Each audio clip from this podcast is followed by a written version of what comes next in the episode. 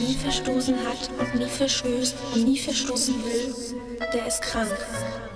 Und wer sich noch immer nicht krank fühlt an dieser Zeit, in der wir leben müssen, der ist krank. Wer sich seiner Schamkleide schämt und sie nicht liebkost und die Scham anderer, die er liebt, nicht liebkost ohne Scham, der ist krank.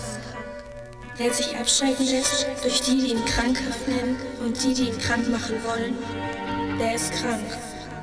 Wer geachtet sein will von denen, die er verachtet, wenn er den Mut dazu aufbringt, der ist krank. Wer kein Mitleid hat mit denen, die er missachten und bekämpfen muss, um gesund zu sein, der ist krank.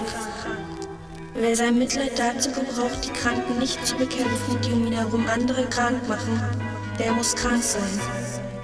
Wer sich zum Papst der Moral und zum Vorschriftenmacher der Liebe macht, der ist so krank wie der Papst.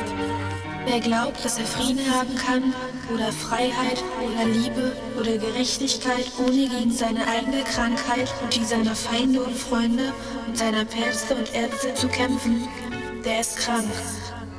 Er weiß, dass er, weil er gesund ist, ein besserer Mensch ist als die kranken Menschen um ihn herum.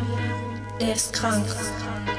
Wer in unserer Welt, in der alles nach Rettung schreit, keinen einzigen Weg sieht zu retten, der ist krank.